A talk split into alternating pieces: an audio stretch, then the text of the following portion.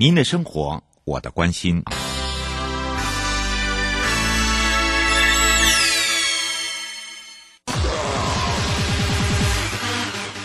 继续为您导航的是领航员悠悠。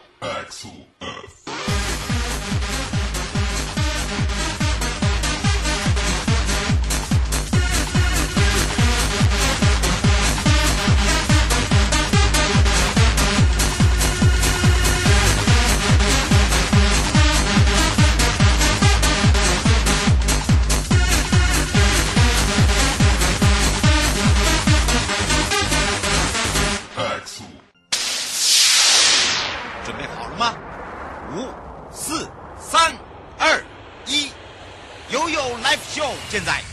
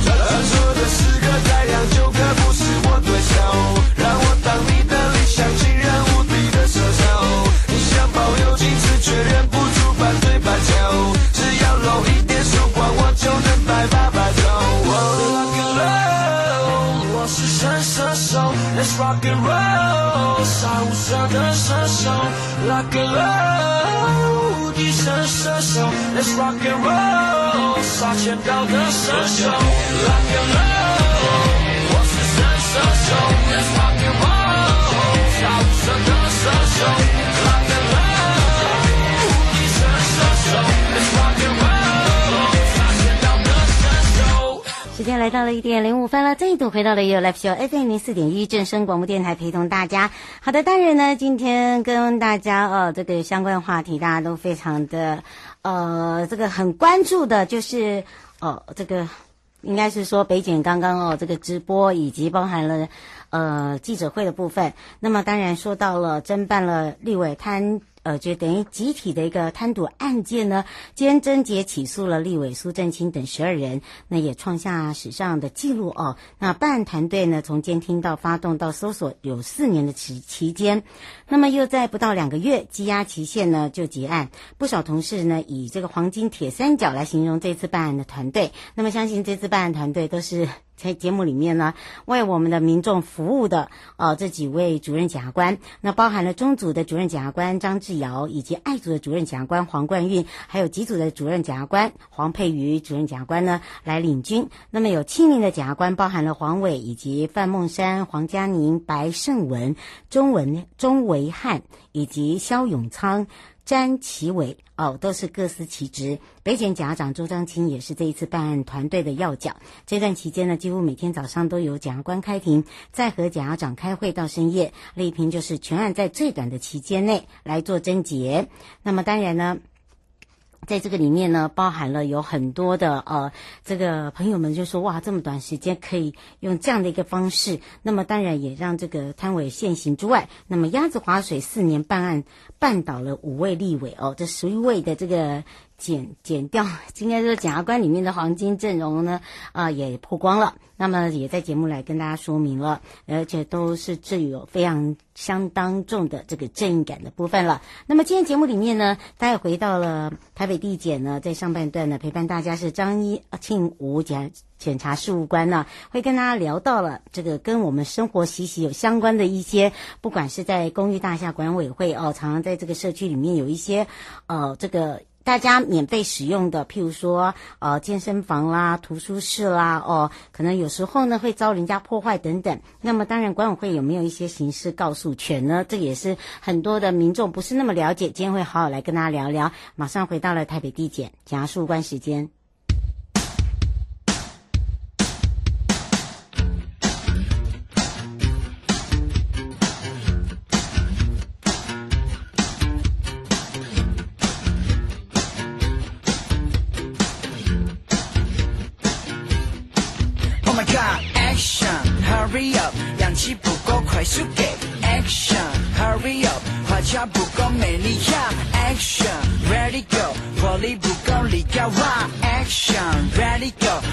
我想测验哪个人你比个车身啊，快笑一个，你说好吗？打开你的心脏呀，快乐大爆炸！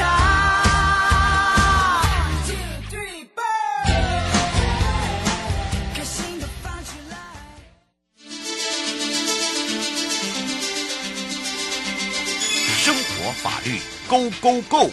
你我生活的好伙伴，我是你的好朋友哦。我是你的好朋友瑶瑶，再度回到了 You Live Show FM 零四点一正声广播电台，陪同大家。好的，也预告了回到了台北地检张庆武检察事务官时间了。那么接下来聊到的呢，也有跟大家预告，这跟我们生活息息相关的一些问题，尤其是是在使用一些公共设施啊，呃，如果你蓄意的破坏或者是被破坏的时候，其实每个人呃，这个都会问到说，哎，这是到底是谁的责任等等。好，我们也同步开放零二三七二九二零，有任何相关的问题呢，我们也。会来请我们的贾树官为您服务。我们先让呃庆武贾树官跟大家打个招呼，哈喽。哎，嗨，哎，是是是。是，当然呢，这时候我们就要让我们的庆武检察官来跟大家聊到了。我们刚才也有这个跟大家说明哦，其实大家有看到我们预告就知道，这个公寓大厦管委会哦，他们对于一些这个社区的健身房或者是图书室的一些门窗啊，遭到人家的故意破坏啦，其实管委会哦，他扮演的角色。会是什么，以及他会不会有一些呃所谓的刑事告诉权？所以呢，今天呢，我们就要赶快来请教一下我们的检察官了。嗯，好，那我们就先从那个刑事诉讼法第两百三十二条规定先来说一下。嗯，就是通常啊，我们要有告诉权的话，通常在这规定里边写到说，犯罪的被害人他假如得为告，他可以去告诉。那首先这个告。被害人啊，就是指说，因为犯罪行为，然后去受到直接的损害。嗯，那这部分就包含说自然人跟法人的部分。那就像说是具有法人，就是法律上独立人格的自然人或是法人。嗯，但是呢，在非法人团体没有独立的人格的话，就是不可以说是以非法人团体的名义去提出告诉。嗯，那像是说在。公寓大厦管理条例第三十八条第一项，它有写到说，虽然明定说管理委员会会有当事人的能力，但是依照这一条的立法意旨啊，是说管理委员会会依照民事诉讼法第四十条，可以去作为诉讼当事人，但是还不得以说依照这个规定去认为说管理委员会它就有刑事的告诉权。哦，他自己不能有，本身是他是提起这个告诉的哦，当事人应该这样讲，对不对？是这样说吗？哎、欸，我刚刚没听清楚。嗯，我们的意思是说，是不是您刚才讲的意思，就是说，本身的管委会他不能是当事人去提告这些迫害者，是不是这样子意思？哎、欸，对，就是他不能当做告诉人，可是他可以当做告发人。嗯，他是一个告发人的这个立场，对吧？对对对，嗯，是哦，这有时候人家他会，呃，就是说一般的民众可能误误解或者是不大了解那个整个程序啦，应该这样讲，对不对？嗯，对对。嗯，是。那当然呢，其实公寓大厦管理委员会哦，以管理委员会的身份的名义哦，来提出告诉。好，现在林先生想要请教一下我们的检察官，他说如呃，管委会是由这个呃主委。呃，来做这个告发人，还是说这个所谓的呃管委会其中的委员都可以做告发人？他想请教这一点。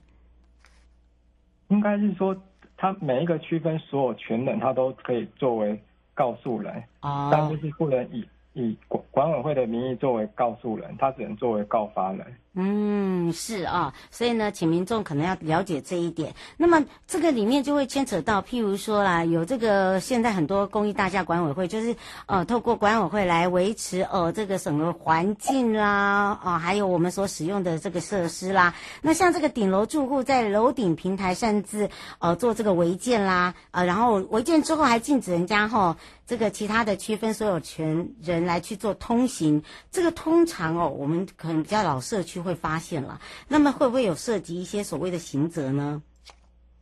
嗯，对这个部分，因为楼顶平台啊，它是属于公寓大厦管理条例所称的那个共用部分，嗯，所以楼顶平台这个部分是所有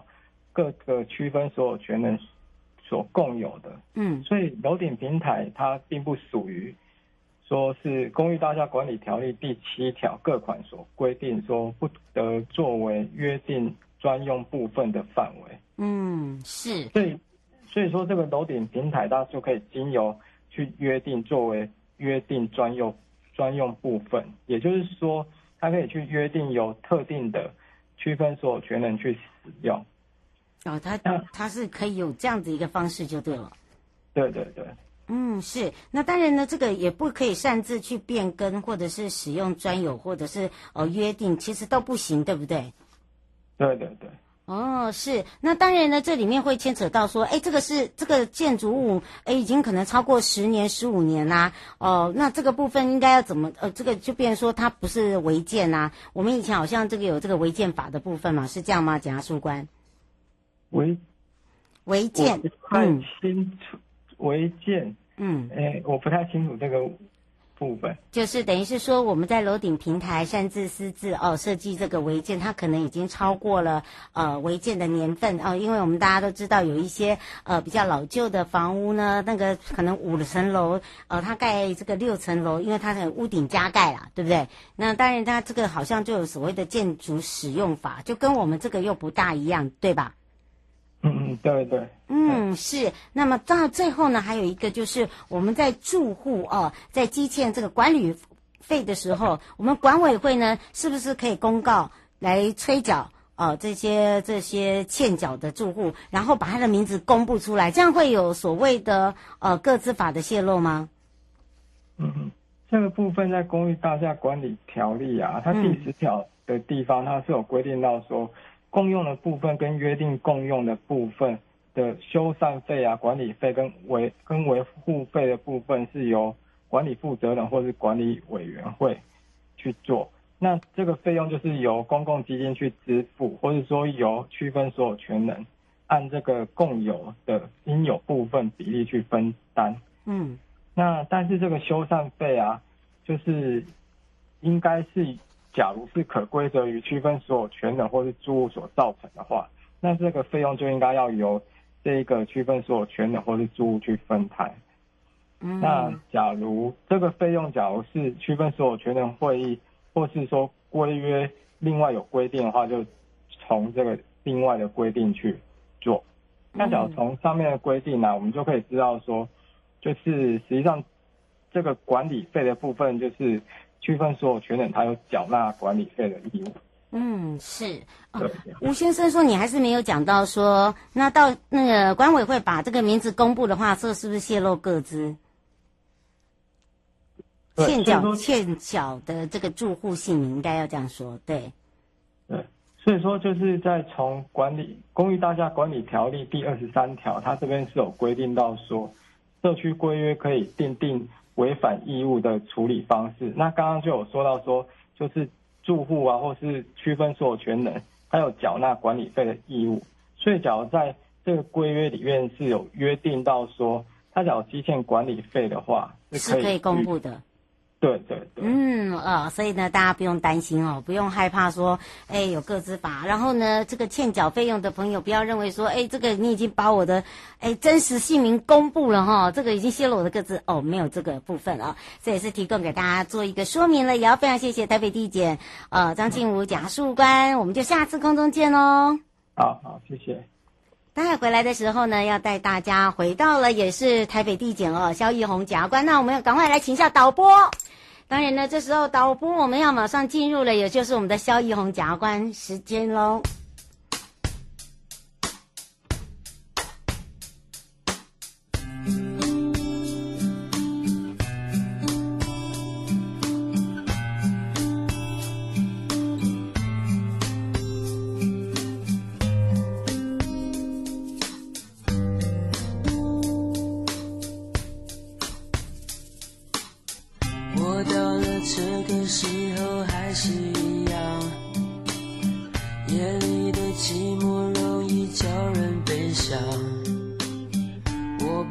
想的太多。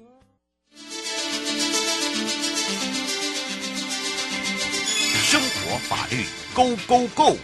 你我生活的好伙伴，我是你的好朋友哦。我是你的好朋友瑶瑶，再度回到了 You Live Show FM 零四点一正声广播电台，陪同大家。好的，回到了台北地检萧奕弘检察官时间了，我们要同步开放零二三七二九二零哦，来看看我们大家都知道上周这位呃好朋友哦，这个呃也是一位演艺人员陈尸在家中。我们今天要聊到的也就是这个香艳跟解剖的问题了。那么当然在过程中呢，除了这个警方前往之外，当然还会搭配我们的检察官法医来进行相验。可是有些人会把它误解，或者是看。以前的这个外国片哦，这个呃跟这个解剖有相关的电影哦，会误认为说，哎，会不会这个没有保留全尸等等？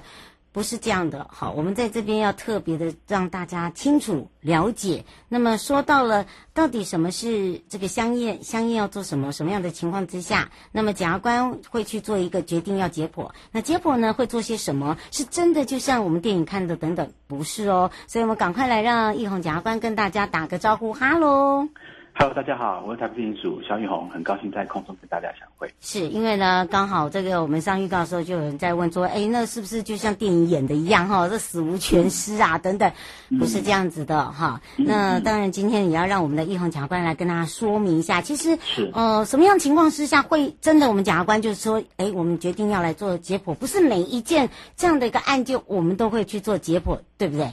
对，没错哈。那其实哈，就是说，呃，当有人过世之后啦，其实他是需要有一个死亡证明书，嗯，他才可以去办理后事啊，比如说，呃，这个后续的这个归这个除户啊，还有殓葬的事宜啊，如果没有死亡证明书或相应事宜证明书的话，那尸体是没有办法进行火化的。好，嗯，那那如果说是在这个病人是在诊治过程当中，在医疗院所。呃，或者说转诊过程当中死死亡的话，那医院或诊所其实是可以哦开立死亡证明书的，哦，这部分就不会有到相应的一个问题。哦，但是如果说然后就是说，诶没有办法从医院开的话，那就会有需要有相应来检视的这个遗体的一个一个问题，对吧？确认说他死因为何。嗯，那相验大概会分为两种啊，一种叫做司法相验，一种叫做行政相验。好，那所谓的司法相验就是说，呃，他可能有这种呃。非病死的情况或可疑非病死的情况，哦，就是说可能会有病死以外的原因，那这时候就需要有检察官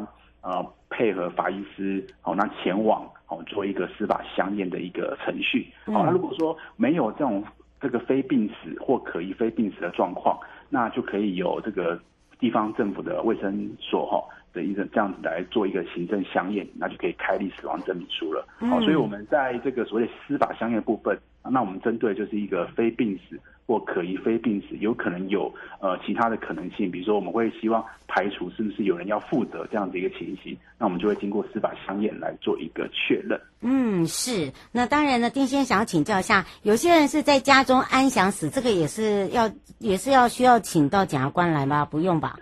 呃，如果说是在家中本来就是一个这个这个。这个家中安详死亡的情况，因为你还是无法确认它的原因是什么，所以这种情况的话，可能还是要来来做一个相验。只不过说，并不是一定要用这个司法相验的方式。那家属可以先打电话去卫生所，哦，来那个联系哈这个卫生所进行相验。那这个卫生所他会从这个他提供的资讯，家属提供的资讯来初步判断那死者往生的原因。好，但是如果卫生卫生所他其实没有办法确认他是不是呃非病死的一个状况。那他就会先就必须要经过加冠的方式来进行司法相验。了，好，所以如果这个是有一个层次上的问题，所以可以先联络卫生所，但是卫生所如果说他没有办法开立的话，那可能就要进到司法相应的一个方式来处理，来排除说有没有其他的因素。嗯，是，而且大家都会想要了解这个司法相应到底是怎么进行啊？然后呢，呃，为什么会有这个那么多的民众会反映说，哎，死无全尸？其实这样对呃、嗯、每个人的观感不大好。哈，我们今天也要跟大家说明一下，并不是这个样的一个情形，对不对？对。对，其实我刚刚提到，就是说司法相验最重要的一个目的，就是为了确认死亡的一个原因呐，好，死亡的一个原因。嗯、所以说，当这个呃这个法医师跟检察官呃前往到了这个大体遗体哦存放的位置的时候，他其实会先做对遗体哈做一个初步的一个检查啦。嗯，好，那首先就是这个程序上，首先会先请这个家属哈先来确认一下这个遗体哈是他们的亲人，确认他的身份。好，那之后呢，就会开始由这个法医师哈来对这个遗体呢做一个初步的一个检查，然后并且检视哈这个这个死者哈生前的一些医疗的一个状况，我来判断说这个死者他死亡的原因是什么。哦，那假设说法医师哈，他透过这样的检查，还有病例的判断，他其实他可以确认说，哎，这个死亡原因为何？好，那家属哦听到之后也也也也接受同意了这样的一个情况，也也没有什么争议的哈。那这种情况之下的话，大概就不会进到下一个阶段了，因为死亡原因可以透过这个法医师的一个检查来做个确认。哦，但是有一种情况是这样，就是说，其实这个遗体呢外观其实看不出来。好，他死亡原因真正为何？也就是说，法医师可能没有办法透过这个检查，哦，这个初步的检查、外观的检查来判断死亡的原因。好，那其那这种情况之下，哈，那可能就要进到下一个阶段，也就是说，可能需要经过呃解剖的一个方式来确认死亡的原因。好，是。好，那解剖的情况就是说，我们可能会先请这个先开一份这个暂时的一个相应尸体证明书给家属。那我们先。让家属可以去呃办理一些后事，好，但是这个遗体呢会暂时的先冰存起来，嗯，好，那由这个法务部的法医师、法医研究所呢啊派出法医师、指派法医师，然后过来呢来择期呢再来做一个解剖，好，那许多听众朋友可能会呃比较想要知道说是不是所谓的一个死无全尸哦，那其实并不是这个样子的哦，就是说其实呃解剖的目的是为了要。透过这个尸体的一个呃检检测检查来知道他死亡原因为何，嗯，所以必须可能需要呃从他的这个脏器，然后做一些化验或是各方面的一个一个一个检查之后来判断死亡原因。那解剖完之后，事实上这所有的这样器官都会去把它归位，并且做一个缝合，并不会有所谓的呃听众朋友可能在新闻上看到的所谓的全这样子的情况，并不会的。哦，都会呃很完整，真的很完整，很尊重的遗尊重这个遗体呢，去帮他恢复为他原本的一个的样貌，而且我们也不会去呃碰触他的脸啊，或是其他的一个地方，我们只会针对有需要的地方去做一个呃检测检检剖这样子的情形。好，所以并不是说呃所谓的死无全尸并没有这样子的，因为呃当一个人往生之后哈。其实真正能够帮他讲话的，也就他的身体而已。对，所以我们必须要透过检查他的身体，才能知道说他生前是因为什么样原因而死的，是不是有可能是因为中毒啊，还是说他是呃身体的疾病，呃怎么样的原因，什么样的机转哦导致他的死亡？哦，这真的必须要透过哦解剖的方式，才有办法确认他的死因。哦，所以说其实检察官跟法医师并不是哈会针对每一件的相应案件来做一个解剖，事实上解剖的数量其实是很有限的。哦，只有在这个法医师跟检察官他没有办法确认死因的时候，嗯，这时候真的需要进一步的来让尸体说话，来让尸体告诉我们他是怎么过去的。哦，这是这样子的一个情形。是，所以我们常常在讲到说尸体会说话哦，不是他真的本身是会说话，就像我们的身体变化，因为我们现在还是温热的，好，但是呢，当他死亡的时候，他一定有时间跟速度的问题。那么很多人都会一直研发说，哎，瑶呢是因为你是临床师啊，而不是这样子，是一般的这个人体学里面一定都是它是有时间性的哦，包含了多久以后才会有尸斑啊等等，不是说因为它里面有什么哦虫爬出来。没有那么夸张啦，哈！而且呢，嗯、哇，刚刚林先生想要请教一个问题，就是说，他说他之前爸爸过世的时候，呃，领取这个死亡证明书的费用，跟他邻居领取的这个费用为什么都不一样啊？那其实哦，因为这个所谓的自己证明书还要看，因为我刚刚提到的相验有两种，哦、一种是司法相验，啊，一种是行政相验。哦，假设是我们地检署的相验，然后我们呃所提供的这些相验尸体证明书，哦，事实上是不会收费的，哦，不会收费的。嗯、那如果不够用的话，可以家属可以把这个第一张影印处分之后，再到地检署来申请，然后注记，哦与正本相符，哦这样的方式，好，但是行政相验的话，它是由卫生所开立的死亡证明书，那有时候需要缴一些行政规费，那依照每个地方政府的规定不同而异，然后基本上来说，一定分数以内是一千块，额外加发大概会需要再额外收几十块钱不等的这样的情况，好，那事实上我们在这个法务部哈，它我们在这个。今年的七月十二号时候召开一个会议，那会议名称是说盐商如何建构尊重而有温度的司法相应的制度会议。那其实就是说，我们希望可以看我们的程序有没有需要改善的地方。比如说刚提到这个问题，我们就会希望统一的把这个分数呢提高到十分，好，就是到十分。如果家属当场表示需要增加的话，那如果有正当理由的话，那我们就会当场来加发。避免哦家属呢多跑地检署，好这样的情形。嗯，好，但因为这个时间关系，我们要下个礼拜见喽。大家下礼拜见喽，拜拜。拜拜。各位亲爱的朋友，离开的时候别忘了您随身携带的物品。台湾台北地方法院检察署关心您。